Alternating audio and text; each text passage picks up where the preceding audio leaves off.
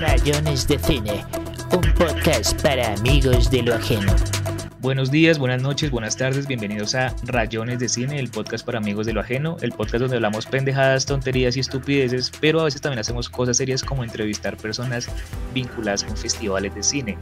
Es el caso de nuestra invitada de hoy, la señorita Sara Velázquez. ¿Qué más, Sara? ¿Cómo vas? ¿Cómo vas?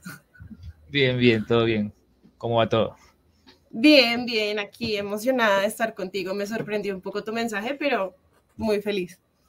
¿Por qué te sorprendió?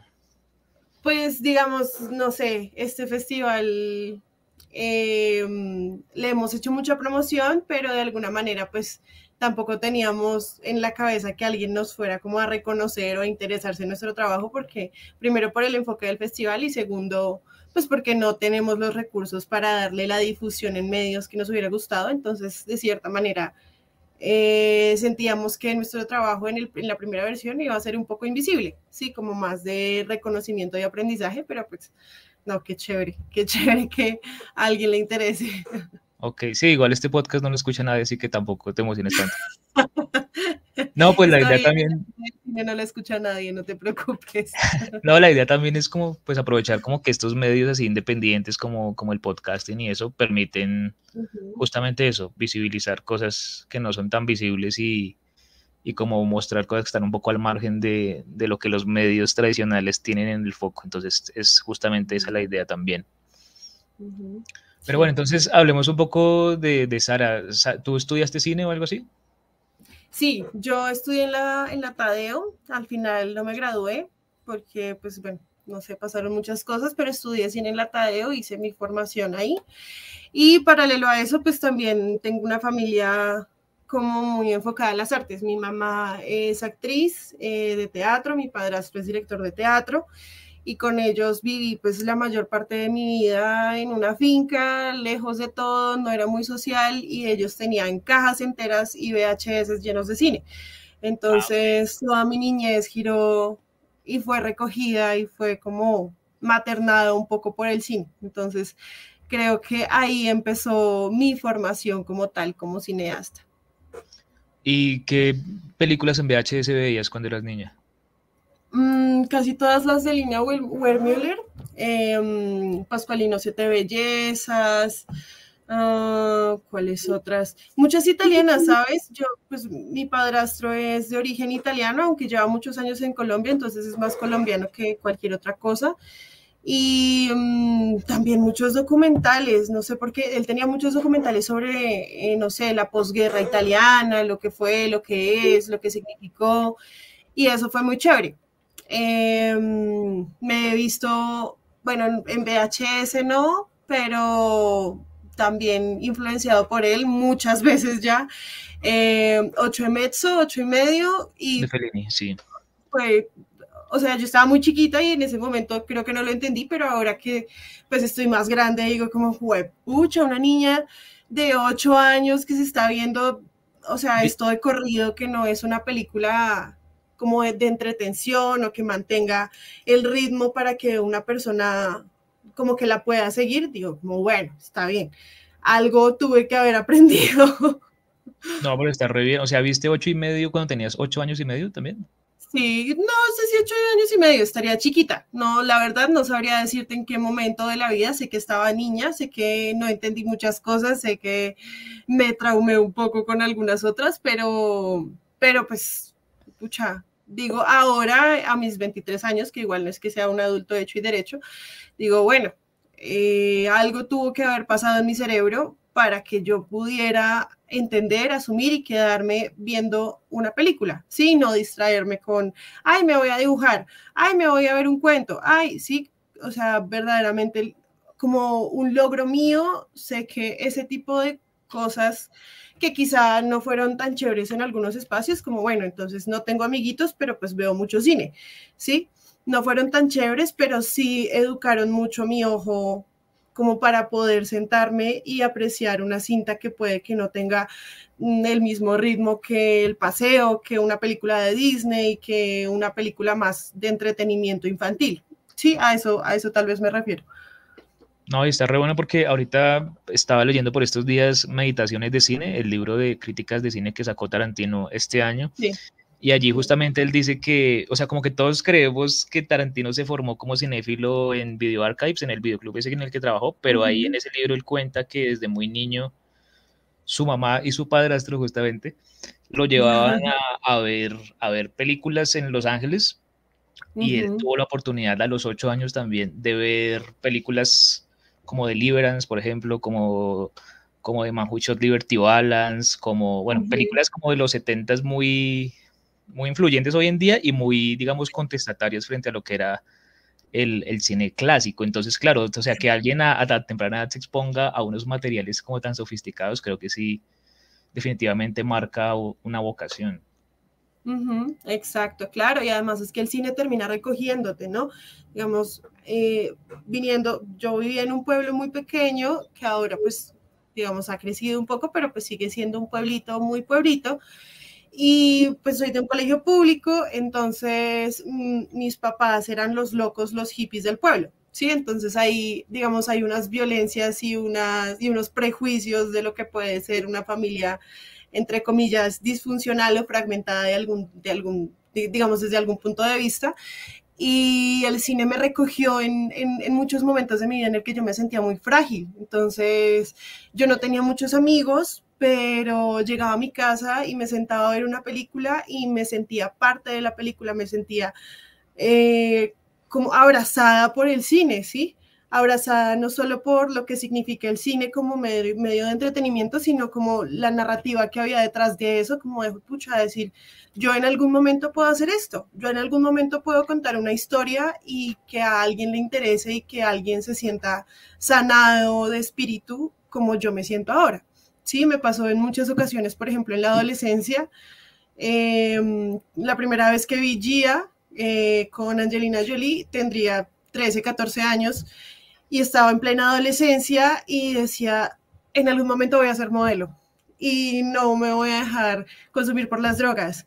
Y pero y la veía una y otra y otra y otra y otra vez y me sentía de verdad tan identificada como con el dolor y con la ausencia y con el abandono del personaje que representa Gia, que decía, es que yo lo que quiero es, o sea, hacer cine para que alguien vea y alguien se sienta como yo me estoy sintiendo, ¿sí?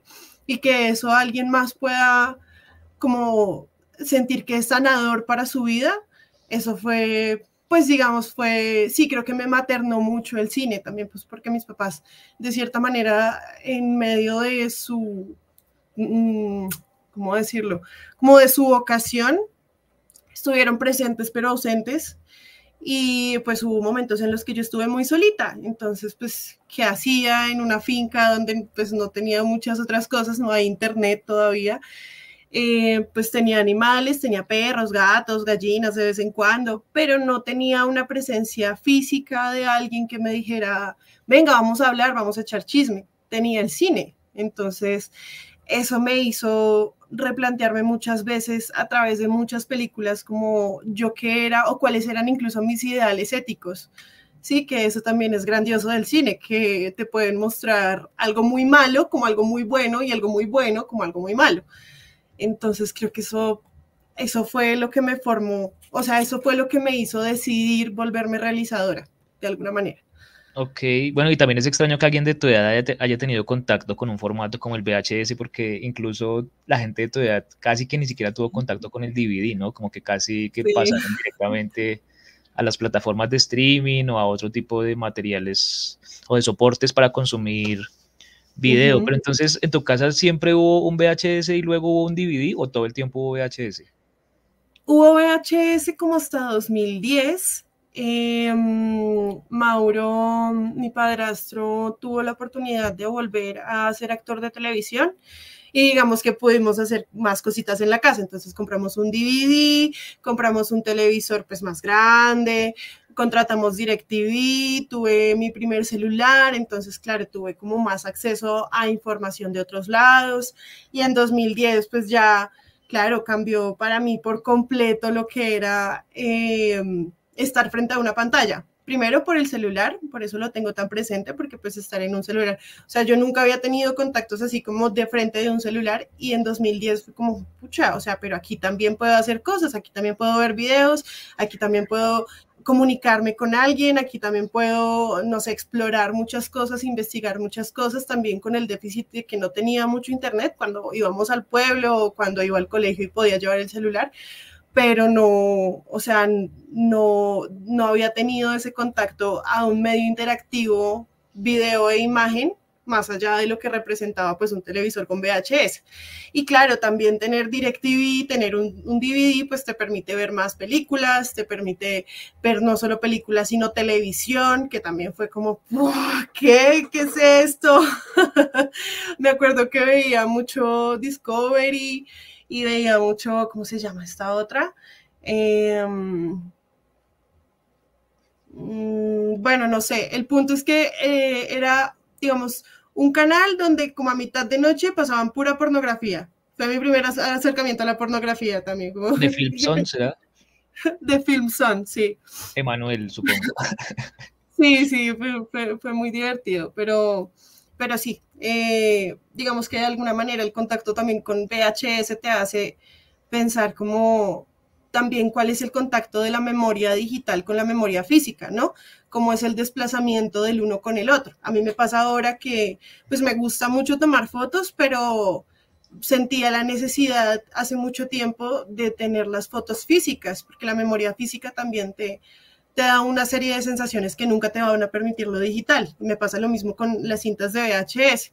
Mi padrastro todavía tiene muchas en su casa y yo siempre le he dicho como, por favor, por favor, heredámelas porque, o sea, es, es, es la sensación, es el olor, es el tacto, es el, digamos, todo lo que significa. Es como las personas que guardan las cenizas de sus muertos en su casa, ¿sí? Para mí significa mucho eso, como la rememoranza de lo que fue y de lo que es y de lo que pues significa también trascender, ¿no? Y de lo que ha significado también trascender en la evolución de los formatos em, de medios digitales ahora, es muy, pues para mí eso es muy poderoso.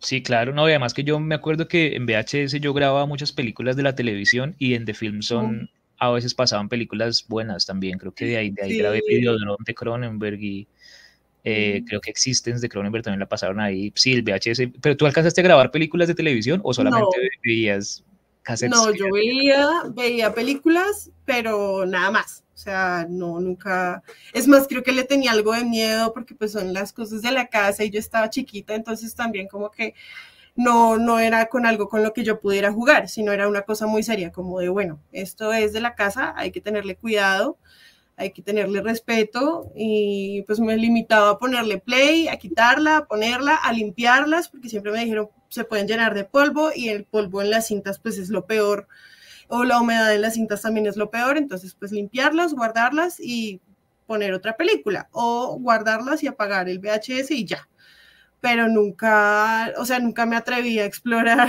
Creo que soy una persona un poco miedosa para algunas cosas y nunca me atreví realmente a explorar lo que era, bueno, vamos a grabar, bueno, vamos a sacarla, bueno, venga a ver para qué sirve este botón. No, jamás, jamás. Ok, ok. Bueno, ¿y cómo, cómo fue que entraste a la Tadeo a estudiar cine? ¿Cómo fue ese proceso? Yo quedé segundo lugar del ICFES y como pues yo estudiaba en un colegio municipal, hay una cosa que se llama cuatro por una opción de vida. Entonces, pues fui muy, muy pila en el colegio y era como media beca.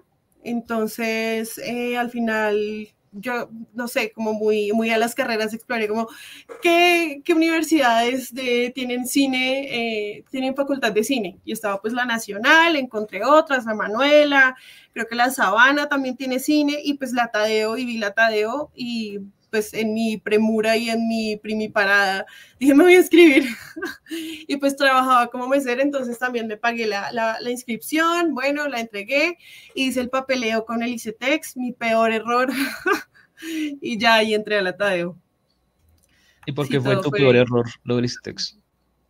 Pues yo siento que uno no debería tener que someterse a eso. Me parece un poco violento, hablándolo económicamente, tener que someter a un pelado que venga, no solo, yo he tenido mucha fortuna, pero he conocido casos de gente que viene de Yopal, de Casanare, de Riohacha y que se encuentran aquí con una serie de como de prejuicios, de violencias, de, de taras que pone la vida y la sociedad y que al final el ICETEX solo te vende una idea fantasiosa de lo que vas a hacer, ¿no? Y luego te la cobra el triple de caro. Yo pues ahora estoy pagando ICETEX porque pues no me gradué.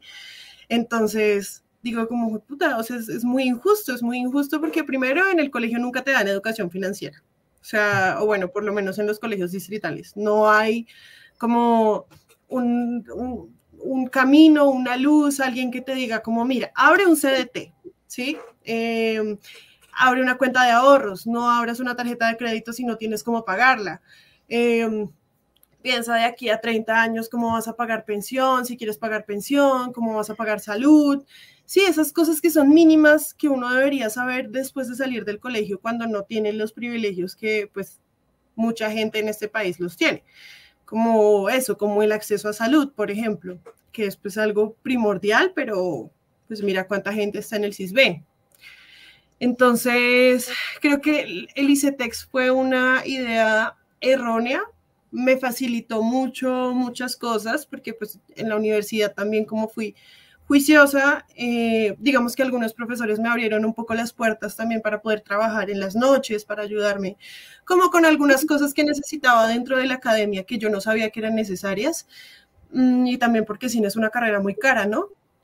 Entonces, pues digo, creo que pude haberlo solucionado de otra manera. No digo que me arrepiento de haber estudiado en la Tadeo, creo que me formó en muchas cosas, por ejemplo, pues ahora y en algunos momentos de mi vida en los que no he tenido muchos recursos, digo como, bueno, ¿quién necesita que le edite? O el compañero que es re malo y es re vago, bueno, venga, yo le edito, pagueme 200 mil pesos y yo le saco ese, ese cortometraje adelante, ¿sí? O le colorizo todo o venga, yo le ayudo a cortar y le hago entender cuál puede ser el ritmo de estas cuatro escenas y se las monto y usted me da 150 mil pesos.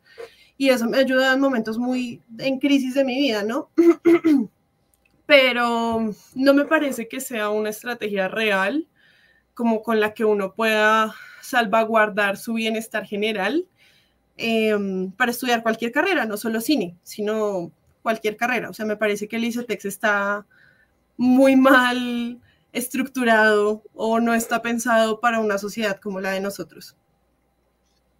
Ok, ok. ¿Y por qué no te pudiste graduar de la Tadeo? Muchas cosas, entró la pandemia, yo no tenía plata, tenía muchas deudas y en algún momento tuve que parar, tuve que priorizar mi estabilidad física y mental para, pues, para saber qué iba a hacer con mi vida. Y dije, no, pues basta, y creo que fue una buena decisión, ¿sabes? Yo no sé cómo hubiera sido para mí graduarme de la Tadeo. O sea, no me veo graduándome de un sitio como la Tadeo. sí, me hago entender. ¿No te ves graduándote? ¿Por qué? Mm, no sé, quizá, o bueno, quizá hay como muchos choques culturales, o para mí hubieron muchos choques culturales cuando entré a la Tadeo, porque yo venía del campo, de una zona rural, y empecé a compartir pues muy chiquita además porque yo no, no hubo tiempo entre salir de bachillerato y entrar a la universidad. Yo salí de bachillerato y a los cuatro meses ya estaba estudiando. Entonces estaba muy pequeñita, me tuve que mudar a Bogotá, no entendía muchas de las dinámicas sociales de la gente, ¿sí? Entonces para mí fue un choque cultural muy pesado, como por ejemplo llevar coca a la universidad, ¿sí? Para mí era muy normal cuando tenía clases en el SENA, llevar almuercito en una coca y, no pasaba nada. Pero entonces luego entonces vinieron las burlas, eh, como la comparación que yo tenía con algunos de mis compañeros de, uy, puta, pero ellos están yendo a almorzar a X sitio y yo tengo que llevar mi coca todos los días porque yo no me puedo pagar un almuerzo de esos.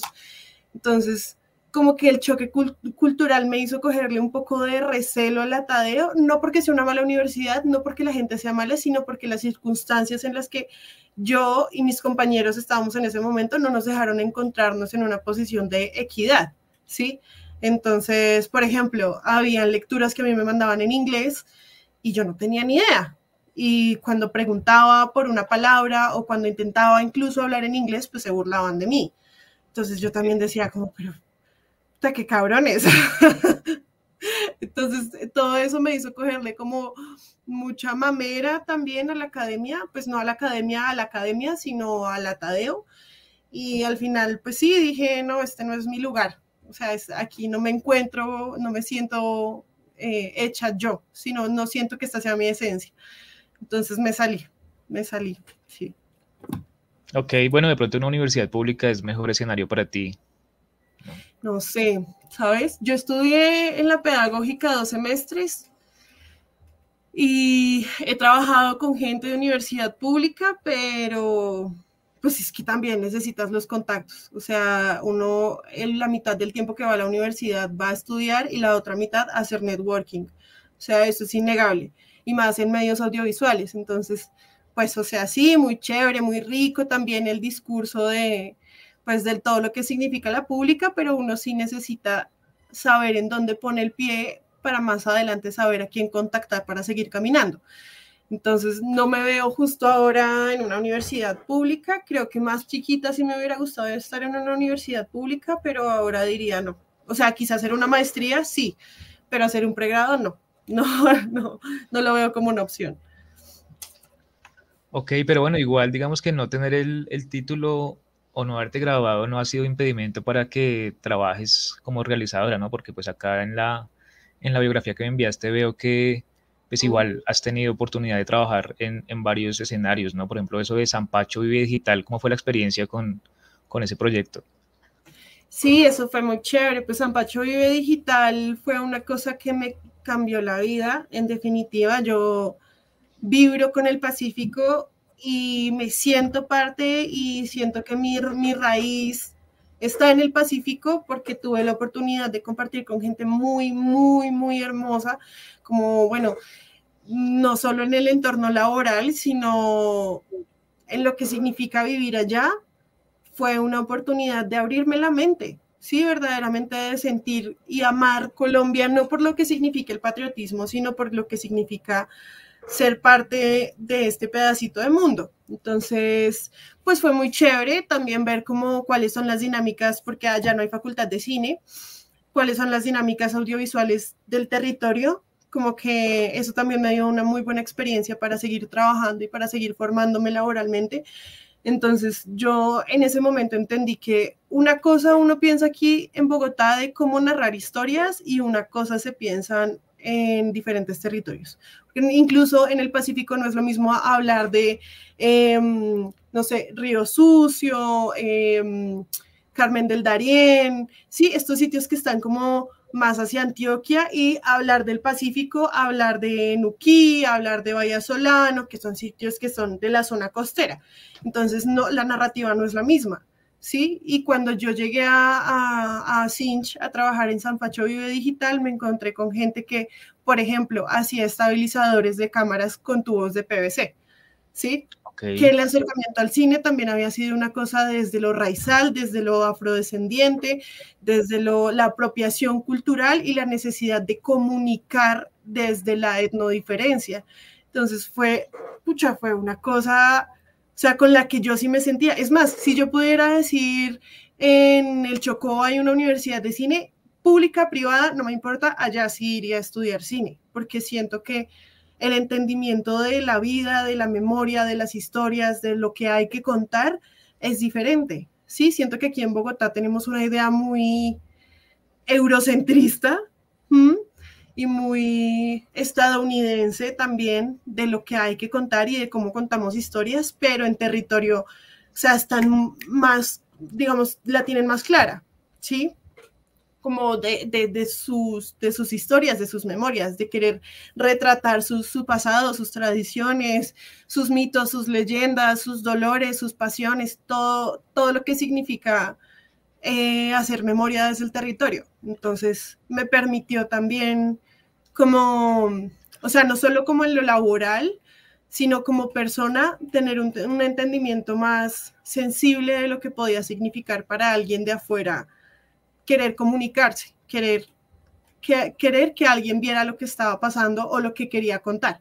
Entonces, San Pacho Vive Digital fue mi primer, pues mi primera escuela pues el, la Tadeo me formó técnicamente, pero mi primera escuela para la realización audiovisual fue San Pacho Video Digital. Estaré inmensamente agradecida con toda la gente que estuvo conmigo en ese momento y creo que espero en algún momento poder volver con algo en las manos para entregarle también al Pacífico y para entregarle también a ellos, porque de verdad que, no sé, lo amo, me da sentimiento porque amo ese pedacito de mi vida, ¿sí? Ok, ok. Y, y lo de Bojayá, ¿cómo fue esa experiencia? Porque se, se, ve que fue muy, muy denso eso de trabajar con, pues, con cuerpos, sí. con algo relacionado con una masacre. Y ahí, ahí trabajaste más como fotógrafa, ¿cierto? Que como realizadora audiovisual. Sí, sí eh, pues bueno, en, en Quibdó ya eh, tuve mucha cercanía con lo que significaba, primero los alabados, Segundo, lo que es eh, la necesidad de la memoria de lo que ha sido la violencia en el Pacífico. Y pues yo, yo soy muy pila, a mí me gusta mucho hablar de algunas cosas y siento que pues se me da, ¿sí? Entonces, hablando aquí y allá, terminé en Bojayá. Y, um, pero pues yo no estaba preparada. Siento que incluso hoy no estaría preparada, incluso en 10 años no estaría preparada para lo que fue, porque pues fue una cosa muy potente, creo que es una cosa muy potente, creo que siempre va a ser una cosa muy potente porque es recoger todo lo que ha sido la violencia de ellos, ¿no? Lo que es haber tenido que recoger muertos, pedacitos de brazo, pedacitos de pierna, deditos, bracitos, pedacitos de ropa, y que eso termine siendo una exhumación en la que primero no fue el presidente, porque en ese momento creo que era el primer año de Duque, y no, te, no contar como con un gabinete gubernamental que respaldara lo que significaba la violencia y el acercamiento a la paz. Eh, como que, no sé, yo digo, bueno, voy a ir para allá. El viaje fue asombroso porque pues uno tiene que subir el río Atrato, entonces claro, o sea, verde por un lado, verde por otro, casitas, ¿no? Como para alguien que viene de, de, de, de, este lado del charquito, que no ha visto, pues yo he visto el mar, sí, pero no ha visto tantas cosas de Colombia. Eh, llegar allá, llegar a Bojayá, bueno, ni siquiera a Bojayá, porque yo llegué a Vigía del Fuerte, que está al lado de Bojayá, y entonces está Bellavista, Bojayá, eh, Bellavista, Vigía del Fuerte y Bojayá, que es donde está la iglesia. Y llegar ahí nada más fue, eso fue una, una experiencia. Es, o sea, solo el llegar fue un viaje, ¿sí? Solo eso sería una película para mí. Y ya llegar ahí fue, primero eh, yo llegué antes, yo llegué dos días antes, entonces yo llegué cuando estaban haciendo el montaje de las tarimas. Entonces ahí sí me encontré con gente de Bogotá, con gente de Medellín, con gente pues local. Y me encontré con un peladito también que se llamaba Miguel que tendría en ese momento unos ocho años. Y el peladito vivía en la calle. Entonces me le hice súper amigo porque pues me dijo dónde estaban los restaurantes, dónde podía comer, dónde eran más baratas las cosas.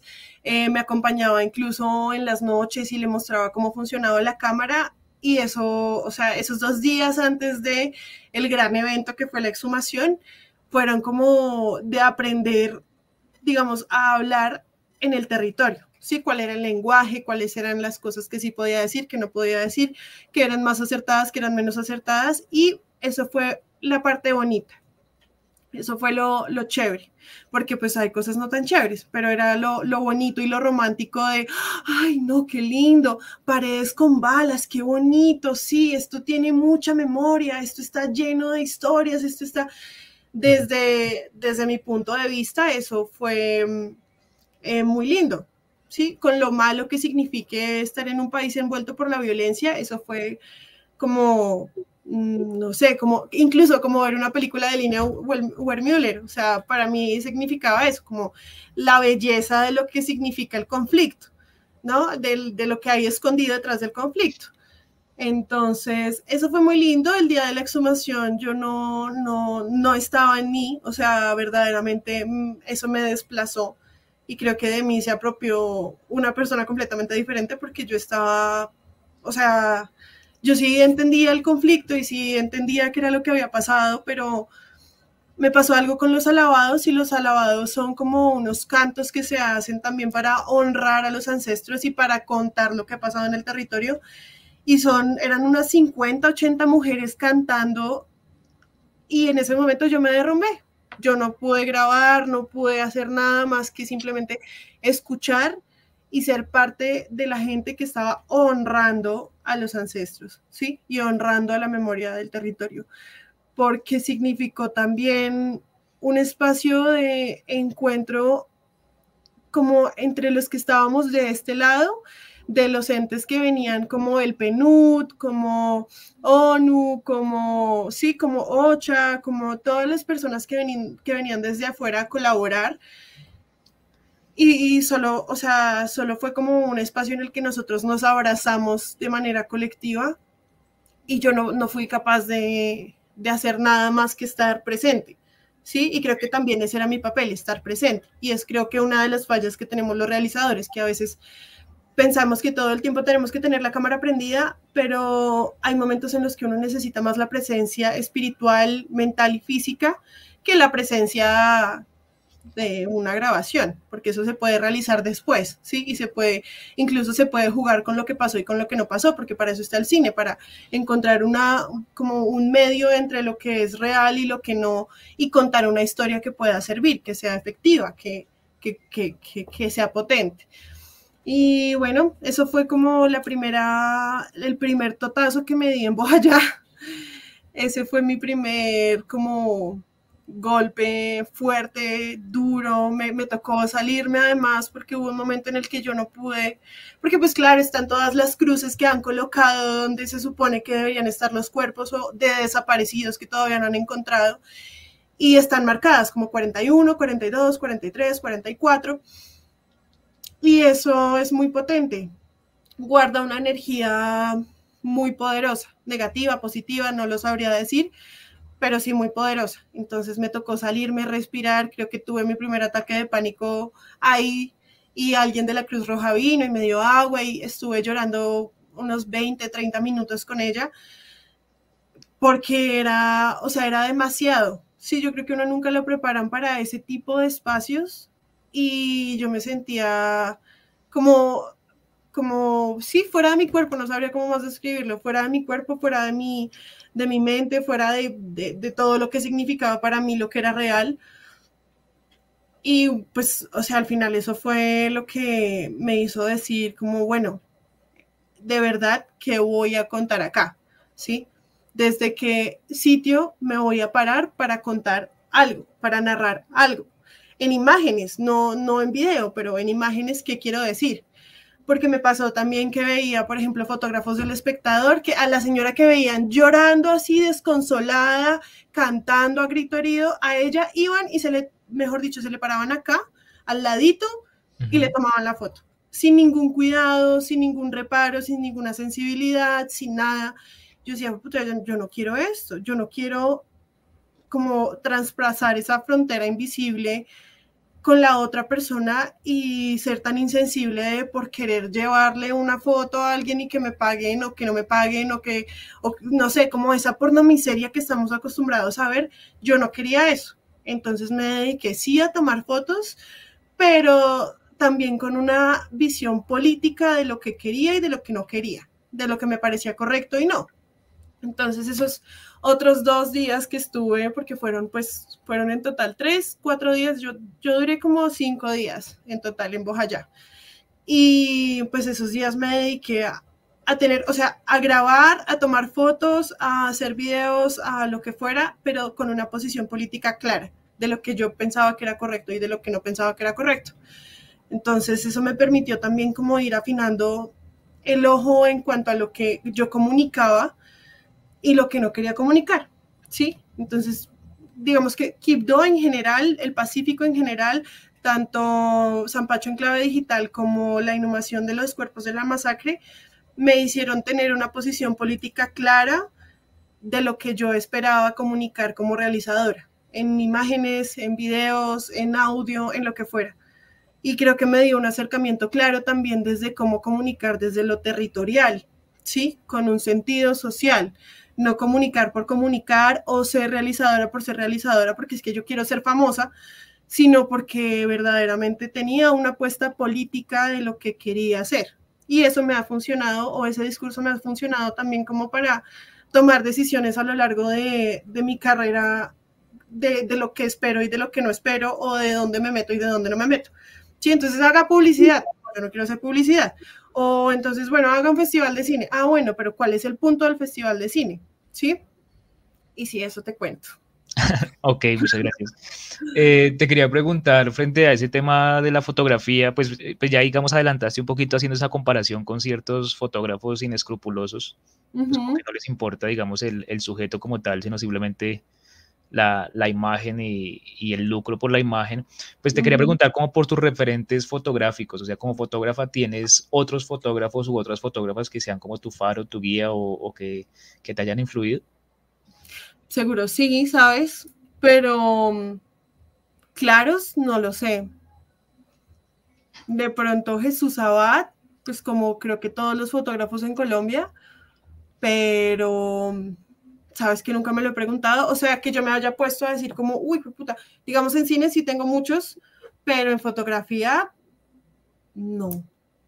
Creo que Sí, Jesús Abad, que es el más famoso y que pues creo que todos los fotógrafos, los fotógrafos hemos tenido que pasar por esa experiencia académica de ir y ver el museo que está eh, permanente en el claustro, en el claustro, sí, en el claustro, creo que todos hemos tenido que pasar por ahí, todos hemos visto lo que ha sido el recorrido del fotoreportaje de Jesús Abad, pero de resto no, no, creo que ha sido más desde el cine que ha sido mi referente visual, pero desde la fotografía, o sea, es que yo nunca pensé en ser ni siquiera, o sea, yo no me imaginaba a mí ni siquiera como fotógrafa, sino ni siquiera sé desde qué parte del cine yo vaya a hacer mi aporte, porque hay cosas que yo digo como, puta, me encantaría escribir sobre esto, hay otras que digo como, puta, quiero grabar, quiero hacer esto, y hay otras imágenes que ya me han mostrado mis amigos que yo digo, marica, qué delicia colorizar, qué delicia, me, me lo yo, me fascina, me encanta, me,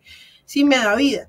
Entonces, creo que ha sido todo desde el, desde el cine y desde, como incluso desde el teatro, como mi referencia cercana a lo visual, no tanto desde la fotografía, ¿sabes? No, nunca me había hecho esa pregunta.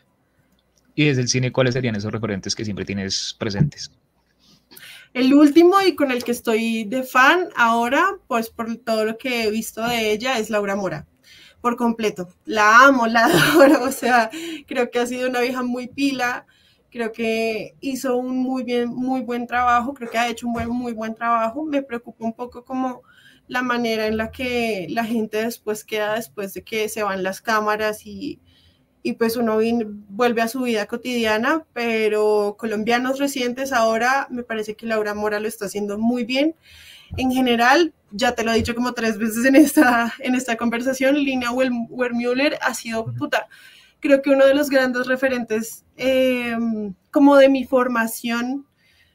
Me encanta, me encanta lo que ha hecho, o sea, lo que hizo, sus narrativas me parece preciosa, me, me encanta que no use todo como desde lo dramático, sino que también puede hacer comedia y también puede hacer un romance, pero también te está contando una historia sobre una violencia y sobre un sistema que eh, solo ha destruido sociedades, ¿sí? Y como también la guerra, y a partir de la guerra suceden historias paralelas que no tienen nada que ver con la guerra, pero sí se, sí se hacen a través de la guerra, pero que cuentan historias maravillosas, como eso, como Pascualino 7 belleza, que es como, puta, que es esta maravilla de film y me parece muy bella. Ah, ¿Cuál otro? Ahora Greta Gerwig, la vi, la primera película que vi fue Mujercitas. Ok. Y pues me pareció, pues la vieja lo está haciendo muy bien. Lady Bird, ¿te gusta? Que es la primera, primera que hizo. Me encantó, me encantó. Sí, Lady Bird la vi en un momento en el que estaba también peleada con mi mamá, entonces me sirvió mucho por eso el cine es sanador, por ese tipo de cosas, porque claro, te permiten conectar y entender que así como tú la estás pasando mal, puede que a alguien le esté pasando mal en otros sitios del mundo, con otras necesidades, con otros privilegios, con otros dolores, pero que se esté sintiendo igual que tú. Entonces te permite asimilar la vida no como un yo y como aquí chiquito, qué es lo que pasa, sino como, puta, o sea, soy parte de un todo, de un montón de historias que se entrelazan la una con la otra y pues somos parte de, la nada y del todo al mismo tiempo. Me pongo hippie por mi mamá, no te preocupes. no, no hay ningún problema. Hay espacio para el hippismo aquí, muy reducido, pero Está hay Está Bueno, bien, pero bien. sí. ¿Y Barbie la viste? Ya, ya que eres tan fan de No, Greta. no la he visto, no la he visto, pero tengo muchas ganas de verla. Eh, creo que, o sea, tengo mucha confianza porque sabiendo que Greta ha hecho cosas tan buenas, no creo que haya sido como, ay, sí, vamos a hacer una película de puro marketing. Tiene que haber algo detrás. Incluso siempre en películas chafas que he visto, siempre hay algo detrás. Siempre hay una historia que tiene algo valioso que decir. Así me ha pasado con películas malas, me vi todas las del paseo, solo por, pues, por, bueno, pues camine, vamos a verlas. Y al final me di cuenta que, pues sí, puede que no tenga los mismos recursos valiosos que otras películas, puede que no sea la gran joya del cine, pero sí tienen un valor de alguna manera. Puede que no en la narrativa, pero mira, si te das cuenta, toda la maquinaria que tienen las películas del paseo es impresionante. ¿sí? O sea, tienen grúas, tienen steadicams, tienen muy buenas cámaras. Esta última que salió tenía un formato muy chévere porque la definición de la cámara que usaron creo que es la misma que usaron para una serie que está en Netflix que se llama La Primera Vez o Mi Primera Vez, Ok, que es colombiana también, sí. y le da textura. Algo que nos cuesta mucho a veces como realizadores es darle textura y dimensión a los planos, porque entonces dejamos el horizonte justo en medio y, se pierde todo lo, que puede haber de potente dentro, de, dentro del espacio de, de, grabación. Y eso le daba textura, sí, incluso al cabello le daba textura, le daba dimensión, creo que usaron mucho teleobjetivo, entonces te sentías verdaderamente como en un espacio tridimensional. Mm, y pues me pareció muy chévere. O sea, no diría que me repetiría alguna de las del paseo, pero haciendo la comparación con Barbie, creo que Barbie, he visto que muchas amigas feministas, y perdón, no sé, puede que me cancelen por lo que voy a decir, pero muchas amigas feministas, cuando les digo quiero ir a ver Barbie, me miran como, ay, pero, ay, ay, y es como puta que, o sea, estás hablando desde tu ignorancia, desde tu desconocimiento y desde tu prejuicio, que es una de las cosas por las que peleas.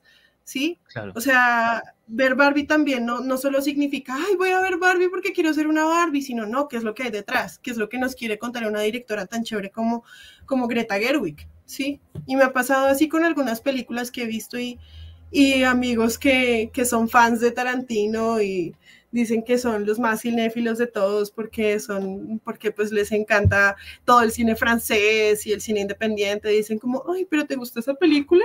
Es como, marica, o sea, creo que los cineastas tenemos una tendencia a ser pretenciosos que es muy harto, es muy mamón. O sea, no, no significa que no me guste el cine o que el resto del cine independiente sea basura por ir a ver Barbie. Significa que entiendo que tiene un sentido que tiene un punto, que tiene un público en específico y que puede que tenga algo valioso que aportarme. Quizá no la, no la, no la narrativa, perdón.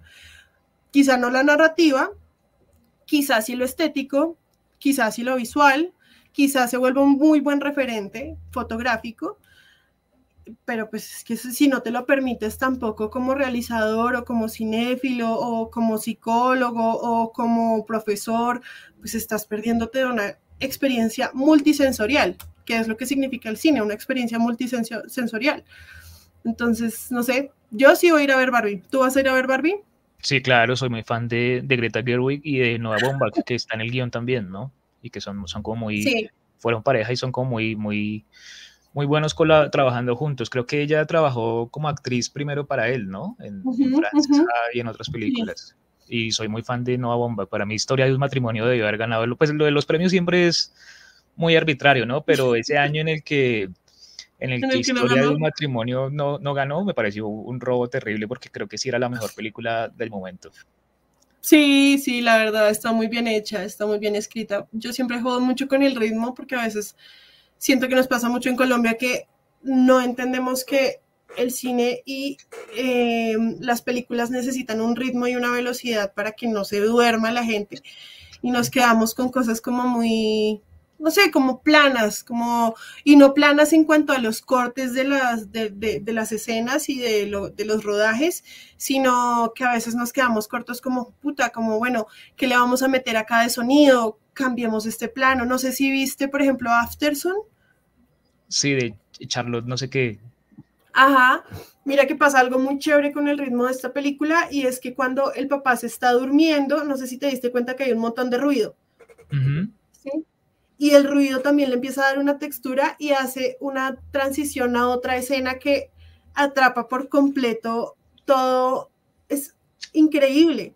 O sea, yo quedé mejor encantada, encantada. Me encanta la película, primero pues porque pues tengo sí algunos daddy issues, con, como, como que me sentí identificada en algunas cosas, em, pero sobre todo visualmente ese tipo de recursos que usaron como eso, como el ruido, como los momentos en los que había silencio completamente y el papá empezaba a tocar las, las mm, ¿cómo se llaman? Los tapetes en, los, en la tienda en la que entraban que le daban un té y se queda así como dos minutos simplemente tocando los tapetes. Es, es bellísimo, o sea, es increíble, lo hicieron muy bien y me parece que nos falta un poco eso, como que el ritmo a veces lo sentimos como tengo que hacer muchos cortes y tengo que tener eh, un juego, un criss-cross constante en los diálogos para que sea una película entretenida, pero el ritmo también puede ser el silencio, puede ser eh, un paneo pequeño, puede ser,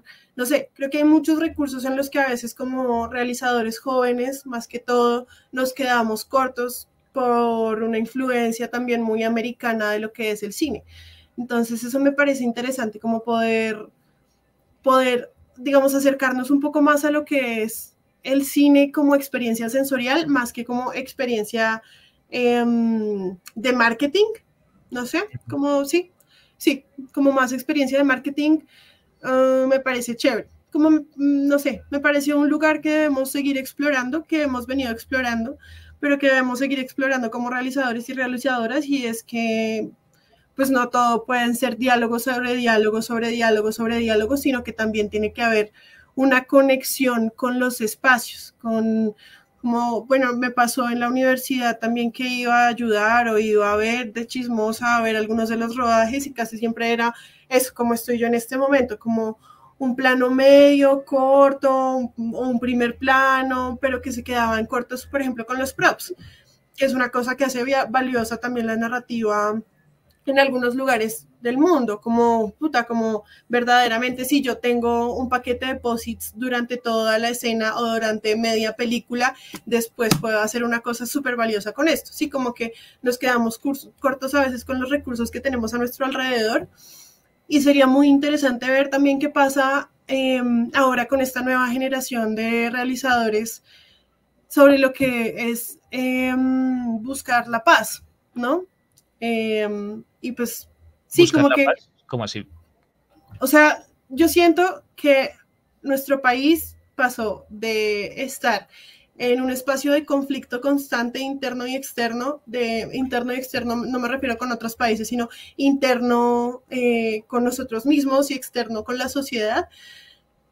Y ahora está buscando un poco la paz, no solo la paz, lo que significa eh, el desarmamiento, sino la paz la tranquilidad, lo que se refiere a este gobierno como el cambio, como tener paz mental, tener salud mental, buscar la sanación, buscar la reconexión con la madre tierra, la, reconexión espiritual con lo que signifique en cualquier espacio religioso o espiritual, la búsqueda del uno mismo o la conexión con el algo más. Sí, lo he visto y lo he escuchado mucho en personas en las que me siento pues como que nunca había pensado que pensaran así, incluso conmigo misma, yo no crecí como una persona religiosa, creo que nunca tuve un acercamiento verdaderamente a Dios, a lo que significa Dios para mucha gente, pero me he vuelto muy cercana a Él, ¿sí? Ahora me encuentro a mí misma en momentos de mi vida en los que me da mucha ansiedad o me siento muy triste, orando, no sé a quién, no sé por qué, no sé cómo, pero que es la búsqueda de la paz, ¿sí? Y, sin, y con esa búsqueda de la paz que nosotros viniendo de una sociedad tan fracturada, eh, tenemos, me imagino que como realizadores también tiene que haber una transformación desde lo que se cuenta y cómo se cuenta, ¿no?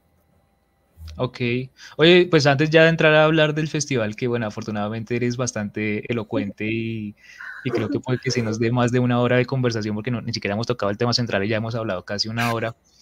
Eh, o bueno, has hablado casi una hora, eh, que es la idea, ¿no? Que hable el invitado. No, o sea, te quería preguntar, digamos, pues siendo tú tan joven, pero también teniendo como, como un pasado relacionado con el VHS y un pasado relacionado con, con padres o con tutores cinéfilos, ¿cómo ves la muerte del cine, o esa tan, tan, tantas veces cantada muerte del cine, pues que han cantado a lo largo del siglo XX muchas veces, pero que creo que en el siglo XXI como que esa proclama de el cine ha muerto, así como si fuera Nietzsche diciendo Dios ha muerto, creo que tiene un poco más de sentido en la medida en que pues en que la gente no está consumiendo audiovisual, pero está consumiendo audiovisual en forma de TikTok, en forma de historias de Instagram, en forma de estados de WhatsApp, y consume muchas horas de ese audiovisual y creo que pocas horas de, del audiovisual, digamos, más canónico y más hegemónico que, pues, que era el, el largometraje cinematográfico. ¿Tú crees que e, el cine va a morir y, de alguna manera el, el, TikTok y todas esas, esas, nuevas formas audiovisuales se van a estetizar? ¿O crees que el cine va a vivir como, como formato tradicional de largometraje? Mm, yo no creo en la muerte en general. Creo no sé, creo en trascender, creo que uno trasciende. Y en el cine creo que va a pasar lo mismo, yo no creo que se muera, yo incluso no me parece negativo que se usen estas plataformas como TikTok, pues es mamón a veces uno ver a la gente ahí bailando y preguntando huevonadas, sí, es mamón, pero también me parece un recurso valiosísimo para poder hacerles llegar en otro formato historias a otra gente que pues seguramente de otra manera no sabría que existen. Por ejemplo, este man Ibarrichi, ¿cómo se llama? hay un TikToker mexicano que recomienda muchas películas de cine y gracias a él yo también he visto algunas em, y pues me parece que por ejemplo esa es una estrategia eh, de evolución y de no sé, como de la nueva generación de lo que puede significar el cine. Yo no creo que se muera, yo no creo que, o sea, no, no me parece, pues no me parece lógico. Sí me parece que el cine y las artes en general han sido la búsqueda también y la manera también en la que nosotros hemos manifestado un montón de inconformidades. Y no, no, no, o sea, para mí no cabe posibilidad, de pronto desde mi ignorancia también de lo que signifique más adelante las redes sociales, pero pues desde que la gente siga contando historias y teniendo historias que contar, el cine va a seguir vivo. Y pues todos tenemos historias, digamos, de esta conversación, puede que tú tengas una historia que contarle después a tu mamá, a tu novia, a tu tía, a tu prima, a tu sobrino.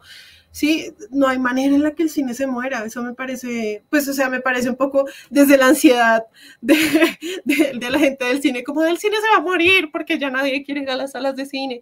Pero quizá también es una necesidad de una nueva búsqueda de contar historias, de buscar cuáles son los mecanismos que más funcionen para contar historias, ¿sí? Quizá no poner una película en TikTok, que eso sí me parece tontísimo, pero si, no sé, por ejemplo, desde mi posición de realizadora, pienso como, bueno, entonces si mi estrategia es publicitar desde TikTok, entonces yo voy a contar qué chévere es ir a ver una película.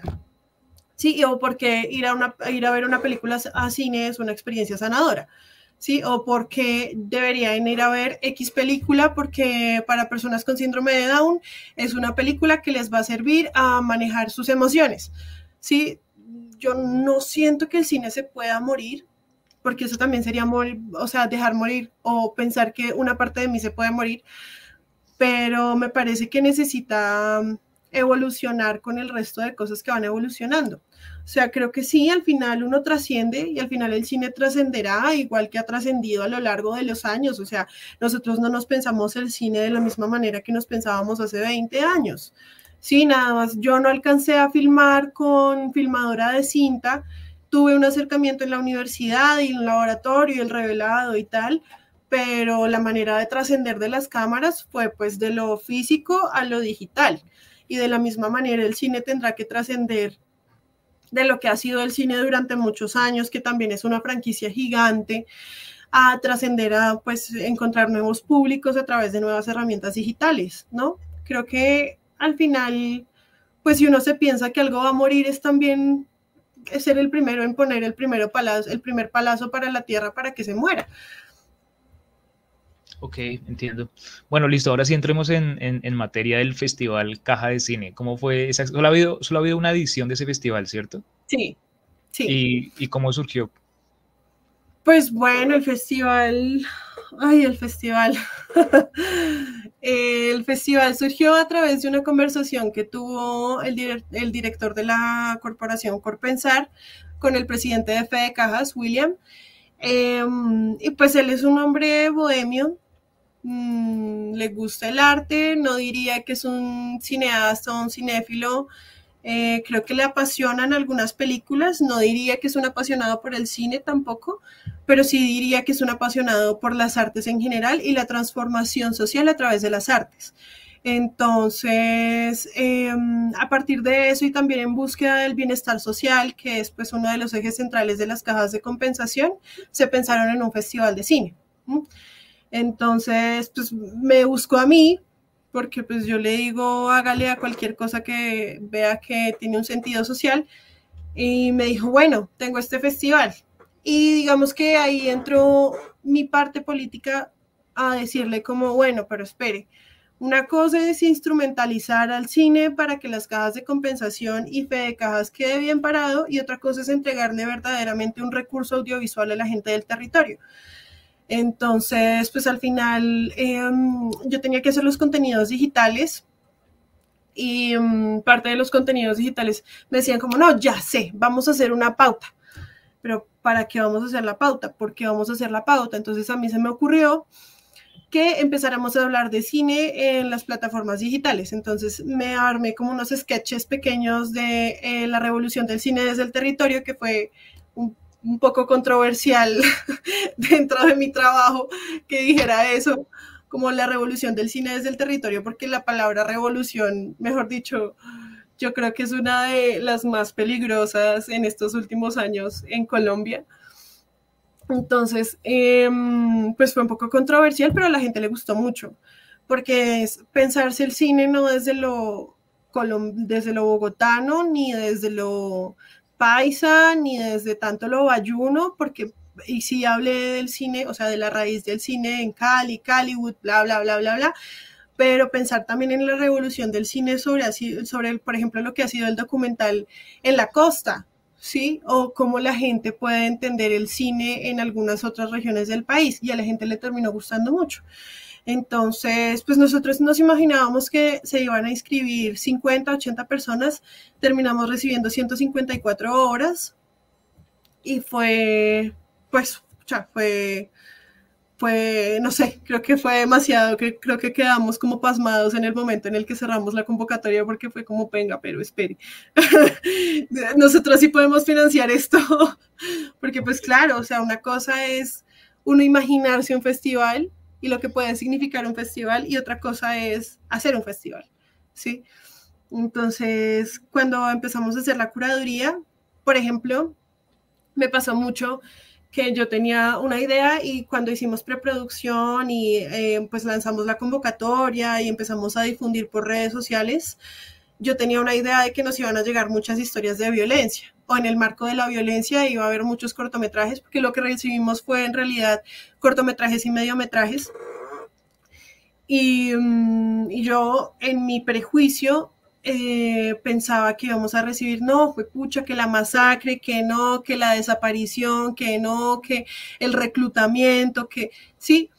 Mm, y terminamos recibiendo muchas narrativas como, por ejemplo, de niños con discapacidad, de amor, de ficción, unas cosas que uno decía, pero fue puta, que es esta vaina? Me acuerdo de uno que era como una alusión a lo que era em, la vida en el cielo y había una especie de Eva y un montón de Adanes a los que la vieja se comía y pues yo quedé asombrada, que decía, que esto es lo que se está haciendo en las regiones, o sea, yo yo pensé que ellos querían hablar de, no sé, de todo lo que les había pasado, de todo lo que, de todo lo que sucede en realidad en, en, un país tan violento. Y ese fue un aprendizaje también para mí, a no ver desde mi prejuicio, sino esperar también como como realizadora ver a otros realizadores en la misma balanza, ¿no? En una, digamos, en una línea horizontal, no en una línea vertical en la que yo en Bogotá tengo el conocimiento y puedo ver otras historias, sino que ellos también tienen todo el acceso y toda la capacidad de formarse como eh, consumidores de cine y no como consumidores solo de, violencia, de maltrato, de masacres, de eh, silencio constante de parte del gobierno, sino que también podían pensarse pues cosas chéveres, cosas que no tuvieran nada que ver con su realidad aquí inmediata, sino de su, con su realidad imaginaria o con lo que podía ser su realidad en un par de años. Entonces, por ejemplo, eh, no me acuerdo cómo se llama ese cortometraje, pero había un cortometraje súper chévere que pasó a competencia que era pensarse una Leticia del futuro. Creo que se llama como curotóxico, si no estoy mal. Y entonces, em, pero pues claro, siguen teniendo componentes del territorio como eso, como el río del Amazonas que está contaminado, que pasan un montón de vainas y la gente en una sociedad futurista, distópica, extraña, em, empieza a contaminarse con el agua del río.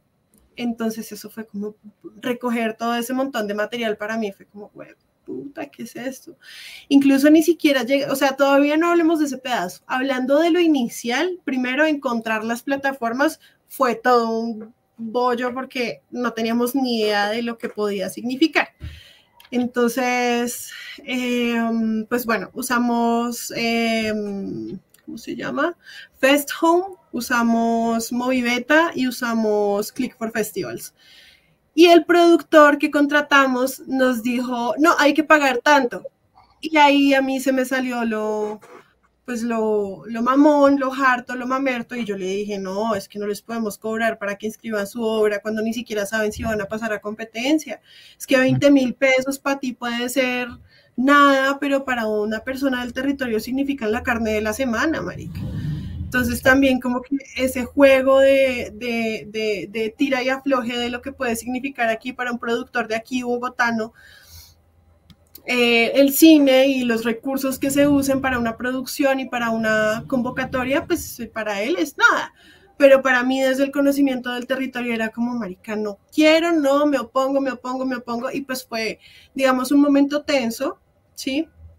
pero creo que pues al final logramos que nos dejaran todas las plataformas gratuitas y eh, yo le empecé a dar mi número a, a todas las gentes que me, a todas las personas que me preguntaban como bueno y cómo me inscribo y cómo hago y no sé qué y me topé con que mucha gente no sabía inscribirse por plataforma.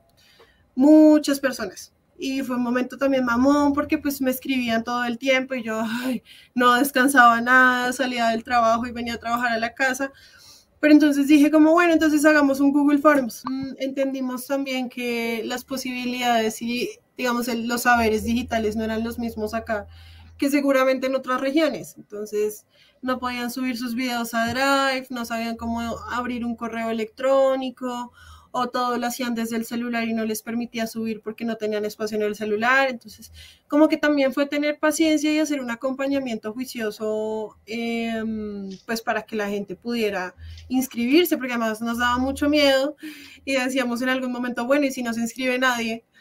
Y si se inscriben tres personas, entonces fue pucha, como que todos los días yo pasaba profundo y decía, bueno, en últimas pues hicimos lo mejor que pudimos, pero se logró tuvimos 154 obras que se inscribieron y yo las quería meter a todas a concurso. Yo decía, no, pero es que ¿cómo puede ser posible? Hubo una que me acuerdo mucho que se llama Super 10, que es de unos niños, creo que, eh, no me acuerdo si era en Cali, bueno, por el Valle, en, algún sitio del Valle. Y eh, los niños tenían una animación. Entonces la animación la hicieron con PowerPoint. Y es como la Super 10 y la amenaza invisible se llama y es como la historia de un superhéroe, pero que cuida el agua y los recursos naturales. Entonces, la amenaza invisible terminamos siendo los humanos y son dos niños, son dos niños que son hermanos y es o sea, a mí me dejó sin palabras, yo no, no, o sea, cuando lo vi, cuando, y cuando me enteré que eran dos niños que eran hermanos, y que eran niños pequeños y que lo habían hecho en PowerPoint, dije, que este país, o sea, las posibilidades que tenemos como país, el conocimiento, las habilidades, la gente que tenemos en el país, podríamos ser una potencia mundial. Claro, pero yo te quería preguntar por la parte curatorial, es decir, me dices que se inscribieron 154 obras, pero esas cuántas clasificaron y cuál fue el criterio para que unas quedaran por fuera y otras sí clasificaran. 45. Quedaron 45 en competencia. Digamos que em, casi siempre lo que hicimos fue darle prioridad em, al eje temático, que era cultura y territorio. Entonces, los que tenían alguna cosa de cultura y territorio, las dejamos. También tuvimos en cuenta que pues nuestro socio capitalista, capitalista era fe de cajas, entonces eh, tenía que ser una cosa para toda la familia. Entonces en el eje de bienestar social tenían que ser también em, obras que no tuvieran tanto como mm, sesgos políticos, sociales, que fueran más pensados para la familia, que se pudieran ver con niños, con primera infancia, que sí, como que, digamos, esas cosas las tuvimos muy en cuenta. Y yo traté como de también tener en cuenta sobre todo la historia, ¿no? Lo que había, no, pues a mí no me importa que un pelado, no sé, en Aguachica me cuente en, no sé, en, un, en 4K, con un estabilizador, con un plano perfecto, qué es lo que pasa o qué es lo que se piensa del de cultura y territorio. Yo lo que, pues personalmente lo que vi para, digamos, mi criterio de decisión fue, pues, la historia, lo que me estaba tratando de contar y si la lograba entender. Y si la lograba entender yo, y a veces usé, por ejemplo, a mi hermano, mi hermano tiene cinco años, para ver algunos de los cortos. Entonces le decía, bueno, ¿y qué entendiste? No, no entendí, o entendí esto, o entendí lo otro, y conversaba con él y pues también a partir de eso como que tomé una decisión también no solo desde mi punto de vista, sino también pensando que claro, como era algo pensado también para las familias y para los niños, tener en cuenta que pues usé, instrumentalicé a mi hermano para pues para que me ayudara, para que me diera una, una idea también desde su pensamiento y desde su criterio de lo que él entendía de, lo, de los films que estábamos viendo. Eso fue um, principalmente como los lineamientos de las obras que se escogieron. Ok, ¿y hubo alguna premiación o algo así? ¿Hubo, hubo ganadores o todos eran sí, ganadores? claro. No, sí, claro, hicimos premiación, tuvimos, estuvimos en Santa Marta, estuvimos del, del 3, espérame, me acuerdo bien, del 3 al 7, si no estoy mal, o del 4 al 7. Sí, del 4 al 7 de junio estuvimos en, Santa Marta, de ahí también recogimos un montón de aprendizajes. El más valioso fue que la próxima vez, digamos para el próximo año, esperamos no contar con una productora o un productor, ojalá productora de Bogotá, sino buscar a alguien en región, ¿sí? Que conozca su territorio, que hayan dado el territorio, que la conozcan además en el territorio. Porque pues eh, pues uno comete muchos errores aquí pensándose en lo que va a trabajar allá. Nos pasó también que tuvimos tres hoteles que estaban exhibiendo obras, tuvimos dos casas culturales y un auditorio. Entonces eran demasiados espacios de, exhibición y además teníamos un módulo pedagógico eh, y pues nadie asistía porque era demasiado. O sea, si nos hubiéramos quedado con un solo teatro, hubiéramos tenido casa llena pero nos costó muchísimo trabajo porque eran demasiados. Era Hotel Belafonte, Casa Chinú, eh, no me acuerdo del otro hotel. Bueno, la Casa Cultural San Juan Nepomuceno, eh, la Casa Cultural de Taganga y el. ¿Cómo se llama eso? El Pepe Vives Campo en Santa Marta. Esos eran los teatros. Entonces era demasiado para un primer festival, o sea, como que quisimos abarcar mucho y también tuvimos que cambiar la fecha a última hora porque tuvimos como un problema logístico con el socio capitalista. Entonces nos tocó cambiar la fecha y eso también nos quitó público, porque claro, nuestro público central era la gente de las universidades, porque tuvimos como contacto con el decano de la Universidad del Magdalena, que estaba muy interesado en que nosotros fuéramos y pues salieron a vacaciones, entonces ya no contábamos, ah bueno, en la Universidad del Magdalena también teníamos un auditorio, entonces la gente de la Universidad del Magdalena ya no fue, porque salieron a vacaciones. Bueno, aunque hubo muchos pelados que sí fueron a ver algunas de las obras, pero pues no fue el mismo aforo que hubiera sido, digamos, usando un solo teatro y focalizando pues públicos específicos que fueran a ver las obras. Ese fue uno de los grandes, grandes aprendizajes. Ese y contratar a un productor o productora en el territorio. Porque, pues sí, uno comete muchos errores pensándose desde Bogotá las regiones, ¿sí? Entonces, como que teníamos unos prejuicios y unas ideas de lo que iba a ser trabajar en Santa Marta, que pues al final no, no es. Y seguramente nos hubiéramos ahorrado muchísimas cosas si hubiéramos pensado en manejarlo más en el territorio, en lo local, que movilizar tanta fuerza desde Bogotá hasta Santa Marta. Sí, eso iba a preguntar, ¿por qué eligieron Santa Marta? Em, pues, digamos, estábamos pensando en Leticia, pero es que nuestros recursos son limitados porque tampoco tenemos tantos patrocinios. Digamos, nuestros dos socios o los dos socios, socios del festival son Fede Cajas y Corpensar. Fede Cajas la primera versión, ya veremos más adelante si se une en otras versiones, pero pues los recursos eran limitados.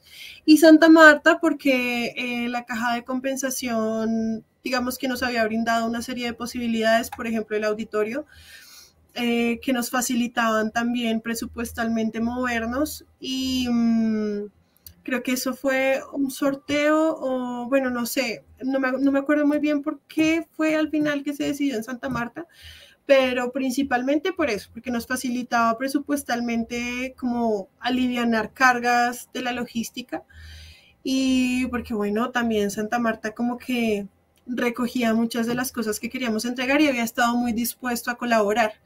Entonces, por ejemplo, la Casa Cultural de Taganga em, fue un sitio pues que nos brindó y nos abrió las puertas y fue creo que el motor de lo que va a ser el Festival 2024 porque vimos también pues eh, población muy joven, niños y jóvenes que em, estaban muy interesados en ver las películas, pero también la Casa Cultural dijimos, esto, este es el público que nosotros estábamos buscando, porque es una casa cultural, una casa casa en Taganga, donde hace un calor infernal, que mm, tenía memoria de lo que es pues Santa Marta y el Magdalena y la Sierra y eh, estaba más como focalizado a lo territorial, ¿no? Como que se entendía mucho también que Mm, la gente de ahí y la gente que está a sus alrededores y que ve lo que está pasando en la casa cultural es la gente que ha vivido ahí, que conoce las tradiciones, que son gente que vive de la pesca, que conoce el río, que conoce el mar, que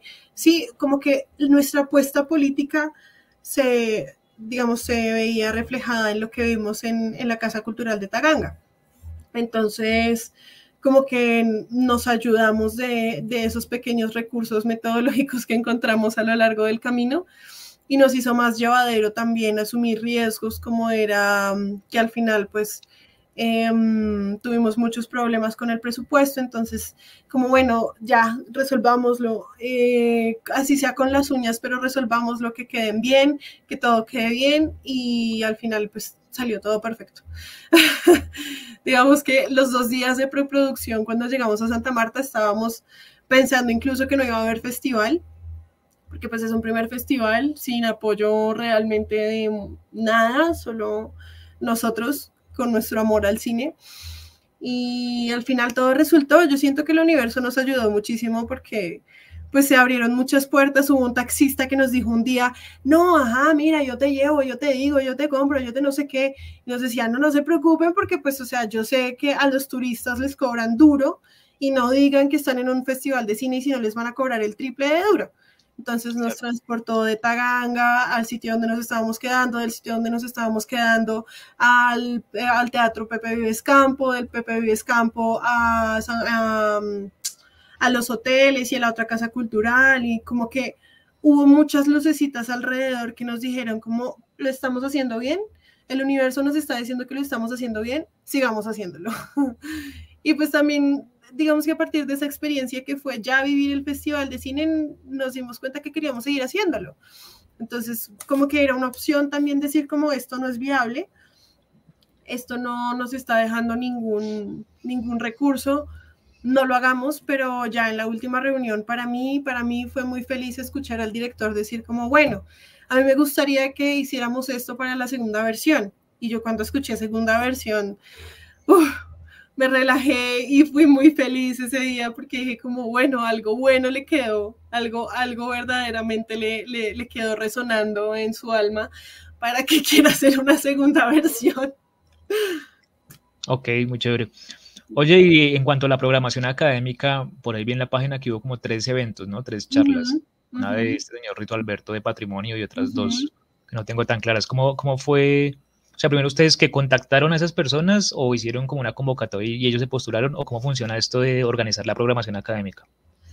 Ah, pues fue un poco complejo la programación académica, digamos que nosotros pues primero pasamos por dos productores, eh, entonces como que que un productor llegue y arme un esquema de programación y te diga una serie de cosas y luego otro productor llegue y trate de entender qué es lo que metodológicamente se iba a hacer, pues fue muy complejo. Rito eh, era contacto de una de, pues de una de las chicas que trabaja en la agencia que hizo parte de la estructura como digital.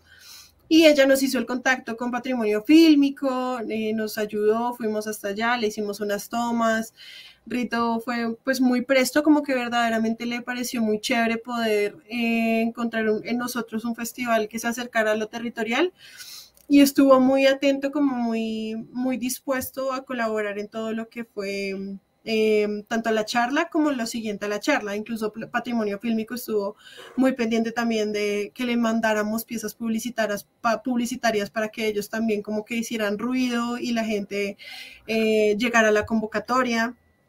Y em, también tuvimos una clase, me acuerdo cuál clase fue. Espérame. Em, tuvimos dos clases más. Tuvimos una. Mm, mm, una clase. Espérame un momento. ¿Cómo es que se llama esta chica? Uh, Clarence Marra que es em, una chica muy pila, muy, muy pila. Eh, ella nos dio, pues como nos hizo vislumbrar también el cine de lo que iba a ser la propuesta audiovisual desde los territorios. Entonces, también como, bueno, como preguntarle a ella qué significaba el cine para las comunidades y el cine de manera colectiva fue, pues fue una experiencia muy chévere. Igual pueden verlo eh, en el canal de YouTube está subida la charla, pero ella habla mucho del cine comunitario y de lo que puede ser el cine comunitario como una apuesta política para el cine en Colombia. Y tuvimos también a Pablo Mora, que trabaja con eh, los COGI y han ganado varios premios en el extranjero. Y con él hablamos algo muy interesante y es por qué en Colombia no conocemos muchas de las apuestas que hay desde el territorio a nivel audiovisual. Y es que, claro, hay una, una, serie de, de, cosas que desembocan en una problemática social, em, pues de lo que significa el cine, ¿no? Como una pelea de egos, que a la gente no le interesa porque tiene muchos prejuicios a lo que puede ser la parte indígena, a lo que puede ser incluso reconocerse a ellos mismos como partícipes de, una película, de un cortometraje, de un film minuto y porque lo de afuera casi siempre es lo que es más vistoso y a lo que le hacen en, los medios masivos de comunicación más, más ruido, ¿sí?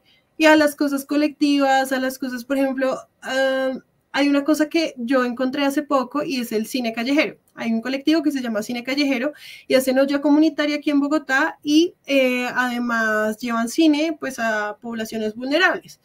Y esas cosas no se, no se, no se visibilizan tanto, perdón, porque pues al final eso significa también em, como una especie de revolución, siento yo, como pensar si el cine de manera colectiva también hace parte de la revolución y del movimiento social. Entonces, como en una sociedad tan conservadora como la nuestra, hablar de cualquier cosa que sea articulación y colectivo eh, es hablarles de una vez como de castrochavismo, ¿no? Como de, uy, no, esta gente. Entonces, también como que hay un prejuicio social, eso lo pudimos hablar es, eh, con Pablo Mora y fue muy interesante, creo que esas tres charlas fueron todas muy ricas, Rito sabe un montón de cine, creo que es una de las personas que conozco que más sabe de cine colombiano y de cine en general, sentarse a escucharlo es pues delicioso, y em, de cine colombiano también aprendí mucho de él, porque uno a veces como, como en realización audiovisual uno encuentra mucha gente que dice como, no, yo sé mucho de cine, o porque sabe dos, tres cositas, dice como, ah, es que yo me sé la historia del cine. Y tener estos espacios en los que puedas sentarte a escuchar y tener escucha activa también te hacen dar cuenta que tú no sabes nada. sí que lo que sabes lo sabes, pero el resto tú desconoces un montón de información.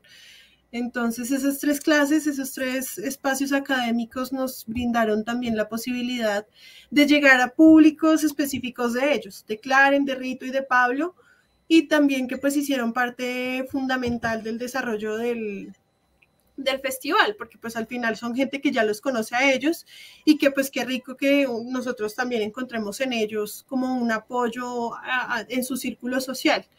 Entonces sí, eso fue, digamos, la franja académica fue un, un, elemento muy valioso y que ojalá siga siendo un elemento muy, muy valioso de, de pues este festival. De la siguiente edición. ¿Y los jurados quiénes fueron? De jurados tuvimos también varios problemas, porque los jurados, pues como que cambiaron una y otra vez, y pues enviábamos los contratos y no los firmaban, no los, no, los devolvían firmados, o nos decían sí, pero no asistían a las reuniones, o no cumplían con la curaduría, o sí, como que pasaron muchas cosas ahí que, ahí es donde uno se da cuenta que aunque el cine aquí es una gran herramienta, también uno tiene que ser muy disciplinado para ser realizador, porque pues es que, o sea, uno se piensa el cine como, uy, sí, voy a hacer cine, voy a hacer no sé qué, voy a hacer sí más, pero si no tienes la disciplina, olvídate, olvídate que vas a hacer algo aquí en Colombia, porque mucha gente que dice que hace y deshace, pero pues así que uno diga, mm, no mucho. Y los jurados, eh, ay, espérame, a ver, ¿dónde están los jurados? No recuerdo. Sé que uno de ellos, ah, bueno, el decano de la Universidad de Magdalena. ¿El decano de qué? Perdóname que ahí no te escuché bien. Sí, ya. El decano de la Universidad del Magdalena fue uno de los jurados. Tuvimos también a, ¿cómo se llama? Espérame, que es demasiada información y no tengo tan buena retentiva. en em, Sucho de la Barcena fue el segundo, el segundo jurado, y el tercero, no, creo que el tercero usted lo queda debiendo. ¿Fue Claren? Sí, Claren, Claren nos ayudó como tercer jurado. Y pues fue bueno porque al final, al principio eran tres jurados hombres y pues a mí me daba mucho mal genio porque pues al final nosotros que habíamos hecho la curaduría, em, pues decíamos como mágica, pero es que, o sea, también es bueno tener la opinión de una mujer. Entonces, pues es necesario en cualquier espacio político, social, de, de articulación público-privada, es necesario tener una opinión femenina porque nosotras las mujeres tenemos una visión del territorio del cine, del audiovisual, de lo social, de lo político, pues quizá que se contrapone mucho a, muchas estructuras masculinas que no tienen que ver con que ustedes sean hombres, sino como han sido formados. Entonces, también para, para mí fue muy chévere que al final se modificaran tanto los jurados y que terminara una chica dentro de los jurados, porque pues, pues sí, necesario. Sí, claro, importante la, la visión femenina. Bueno, Sara, pues yo creo que ya con esto agotamos las preguntas que tenía frente al Festival Caja de Cine, pues agradecerte por tu participación en Rayones de Cine, donde pues como te digo, nos interesa mucho conversar y debatir a propósito de varios aspectos del audiovisual con tantas personas y tan diversas como sea posible. Pues desearles muchos éxitos con, con, la segunda edición del festival que será el próximo año. Cualquier cosa que necesiten, pues por acá la orden. Y no sé si quieras cerrar dejando como las redes del festival o tus redes o alguna cosa que quieras que, que los oyentes sepan ya para cerrar. Sí, claro, no, primero agradecerte a ti, o sea, verdaderamente creo que nos emocionamos mucho con que alguien quisiera escuchar del festival. Y nada, visiten el festival, eh, seguramente el próximo año sea eh, aquí más cerquita, en um, Villavicencio, estamos pensando que sea nuestra segunda sede. Y las redes del festival en todos, en todos sitios, Twitter, Instagram, Facebook, TikTok, nos pueden encontrar como Festival Caja de Cine. Eh, también, pues, no sé, agradecerte a ti por el espacio y cualquier cosa que quieran hacer con nosotros, aquí estamos, pues, con las puertas abiertas.